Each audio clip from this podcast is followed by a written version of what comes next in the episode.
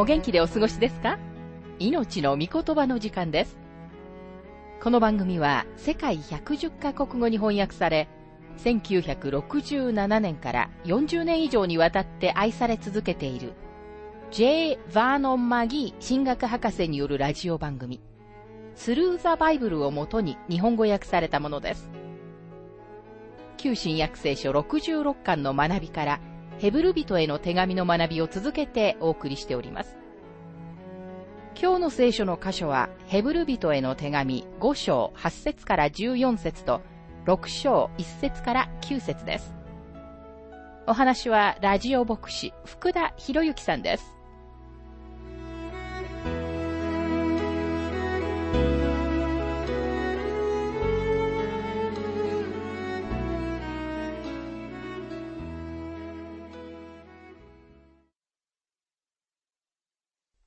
ヘブル人への手紙5章の学びをしていますが、8節から9節キリストは巫女であられるのに、お受けになった多くの苦しみによって従順を学び、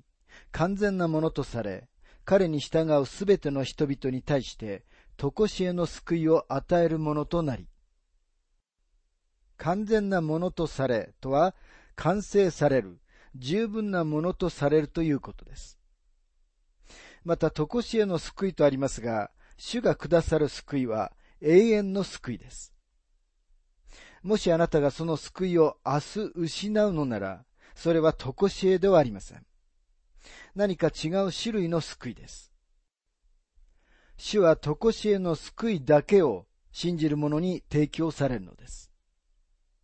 またここには、彼に従うすべての人々に対してと書かれていますが、従順とは何でしょうか？かつてイエス様についていった群衆は、イエス様に次のように尋ねました。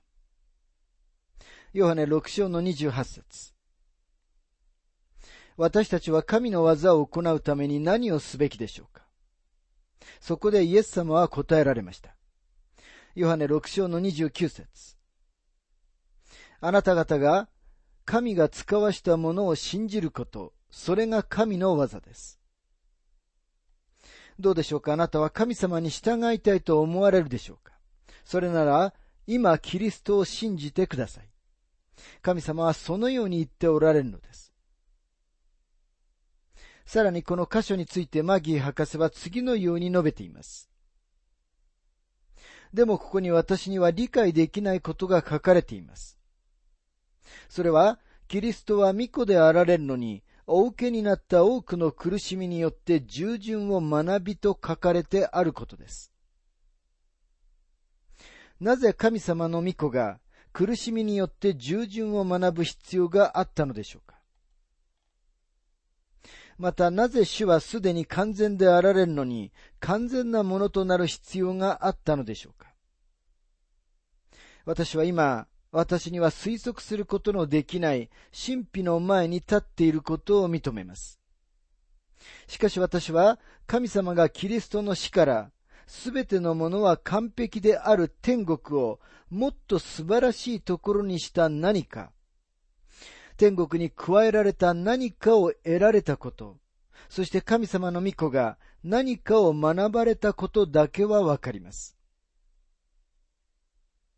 キリストは私たちと同じように人となられ、人として神様に従われました。主は、私は私の父の御心を行うために来ましたと言われました。また使徒パウロは、主のことを次のように述べています。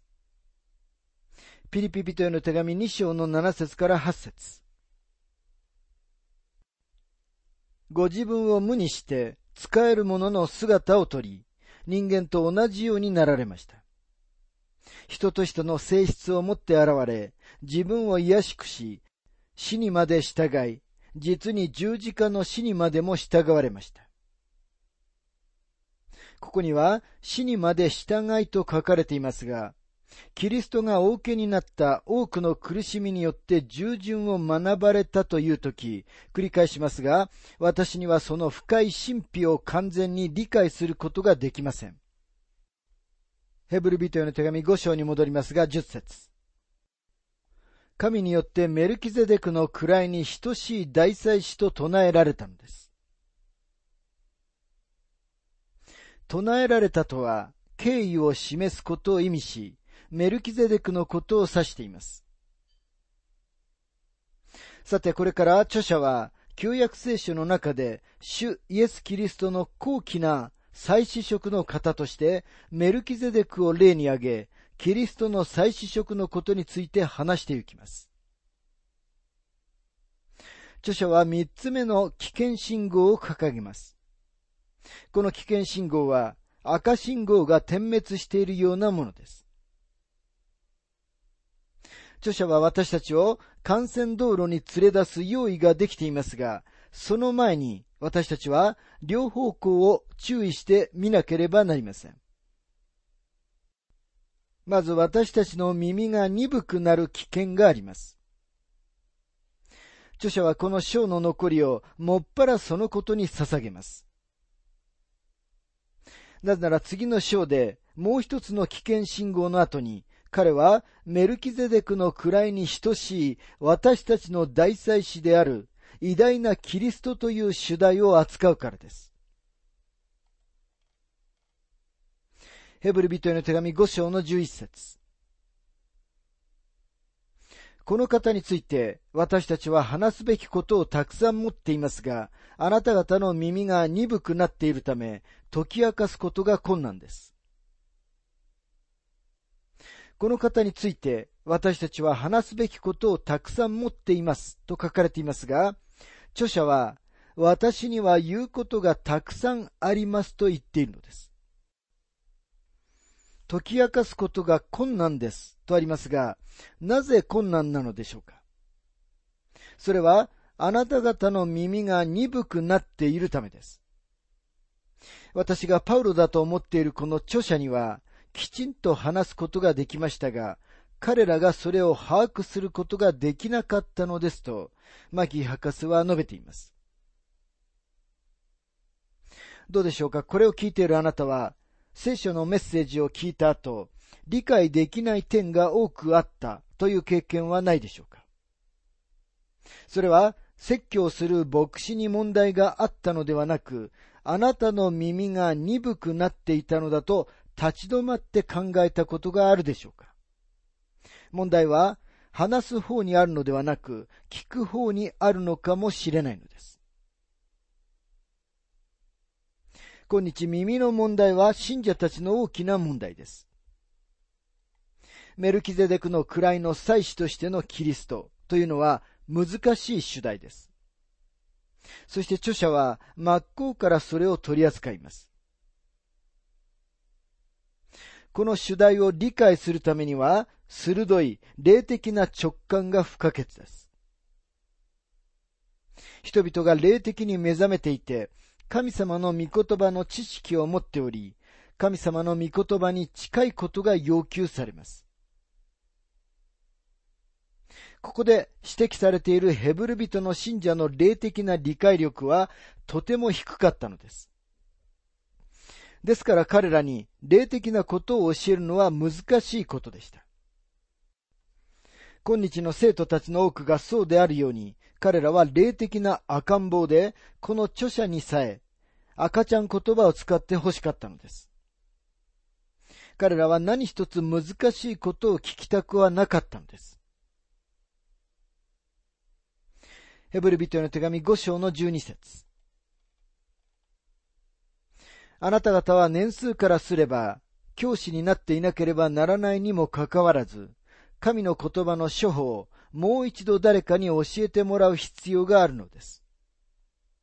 あなた方は硬い食物ではなく、父を必要とするようになっています。神の言葉の処方をもう一度誰かに教えてもらう必要があるのですと書かれています。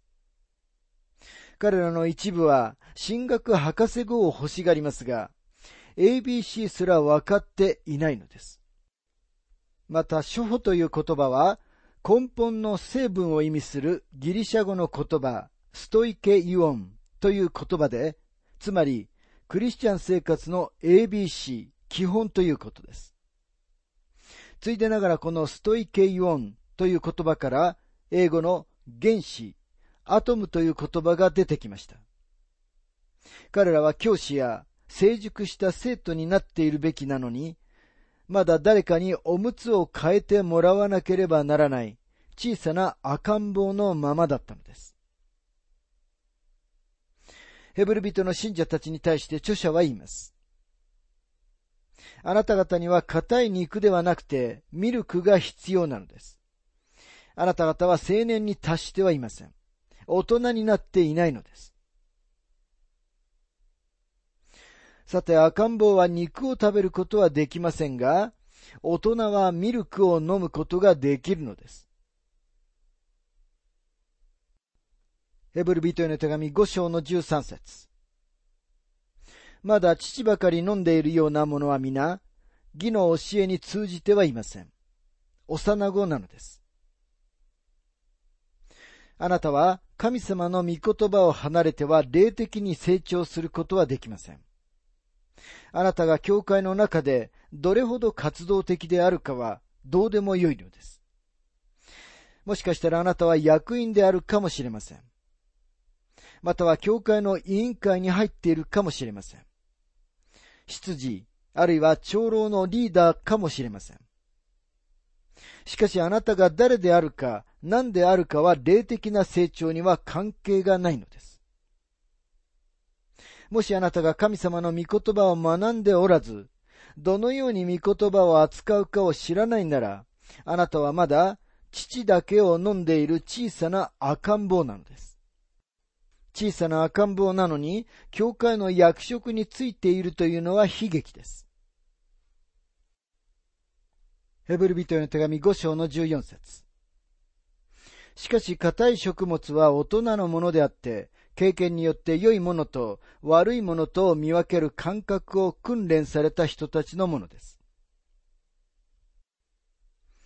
第一コリント人への手紙3章の1節から2節で、パウロは霊的な成長について次のように述べています。さて、兄弟たちよ、私はあなた方に向かって、御霊に属する人に対するようには話すことができないで、肉に属する人、キリストにある幼子に対するように話しました。私はあなた方には父を与えて、硬い食物を与えませんでした。あなた方にはまだ無理だったからです。実は今でもまだ無理なのです。ペテロの手紙2章1節から2節では、ペテロは霊的な成長について次のように述べています。ですからあなた方は、すべての悪意、すべてのごまかし、いろいろな偽善や妬み、すべての悪行を捨てて、生まれたばかりの血のみ子のように、純粋な御言葉の父を慕い求めなさい。それによって成長し、救いを得るためです。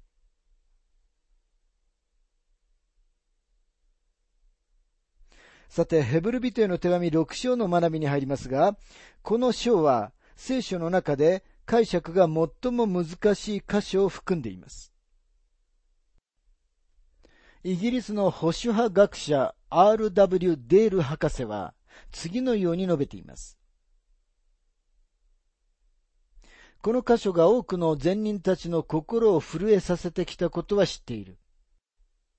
この箇所は陰鬱な草原であり、断固として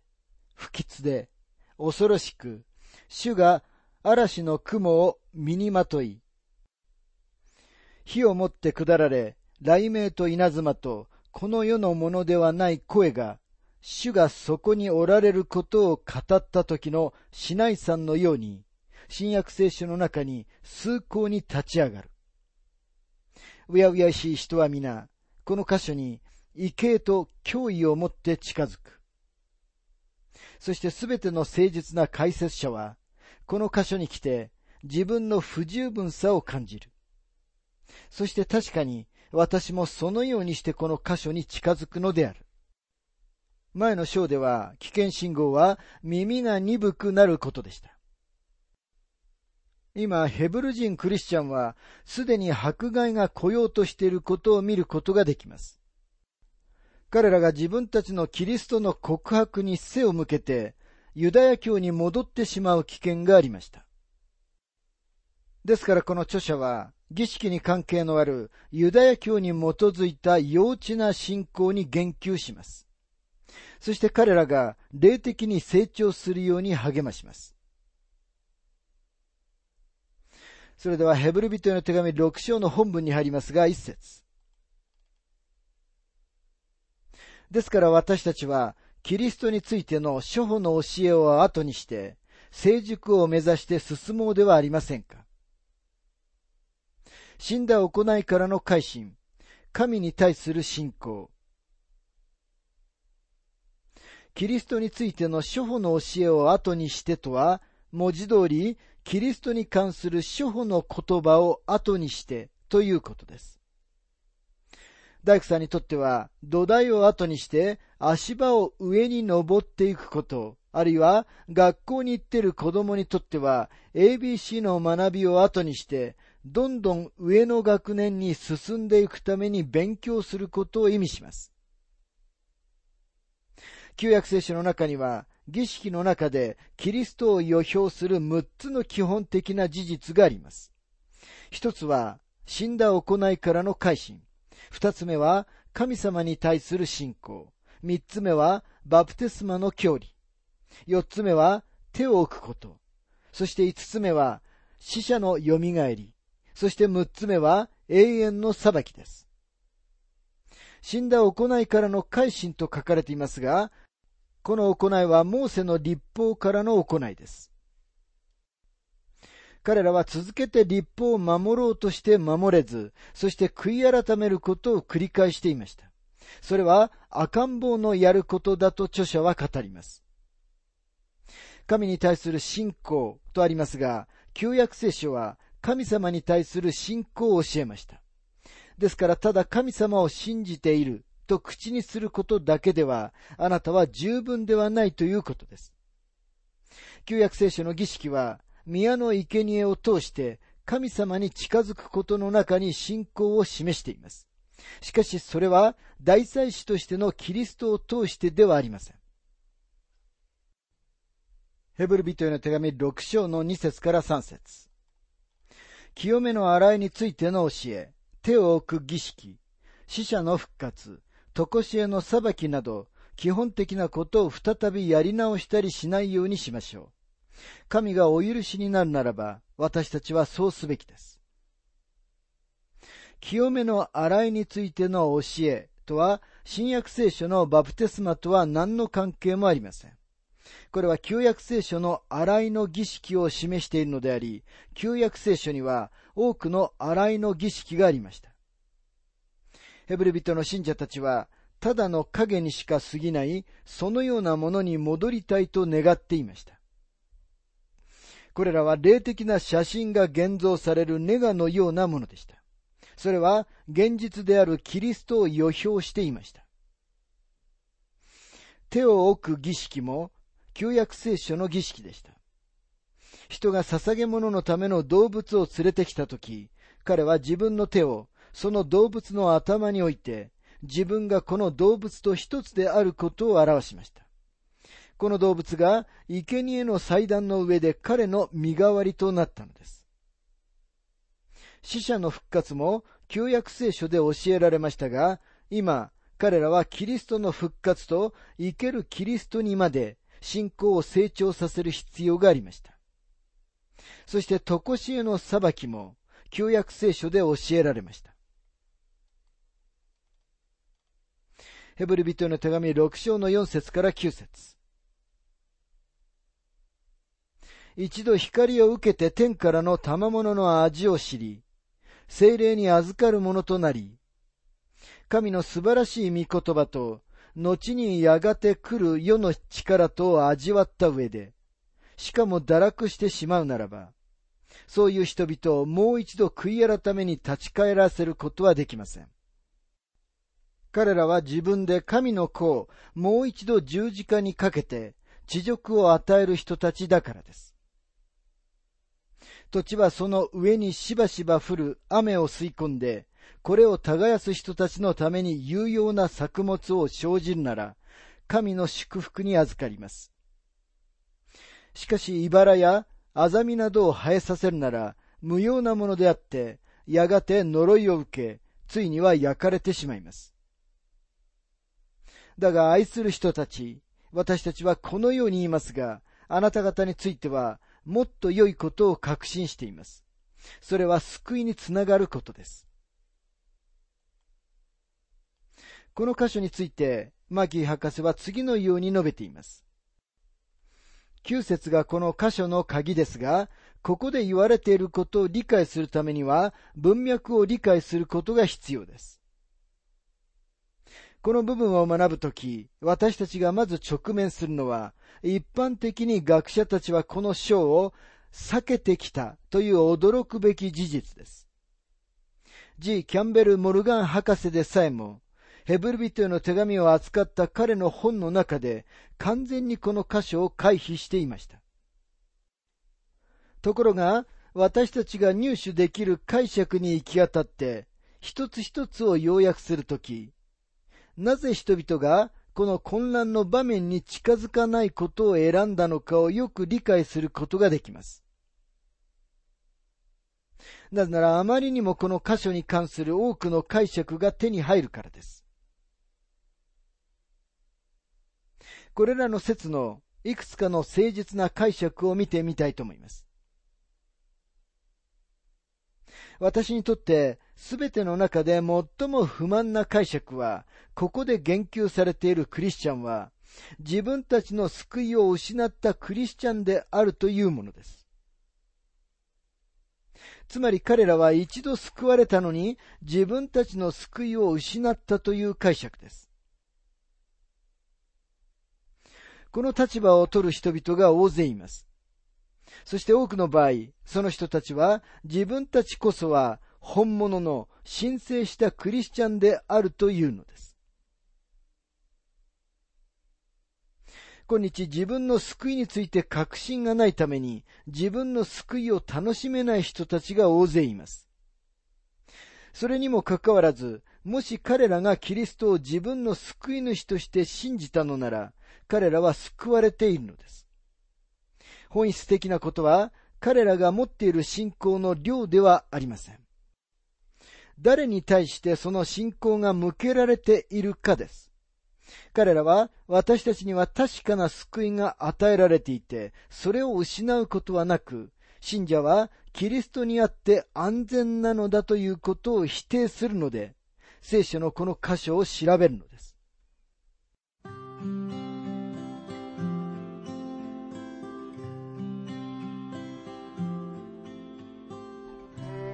命の御言葉お楽しみいただけましたでしょうか？今回は耳が鈍くなる危険というテーマでヘブル人への手紙5章8節から14節と6章1節から9節をお届けしました。お話はラジオ牧師福田博之さんでした。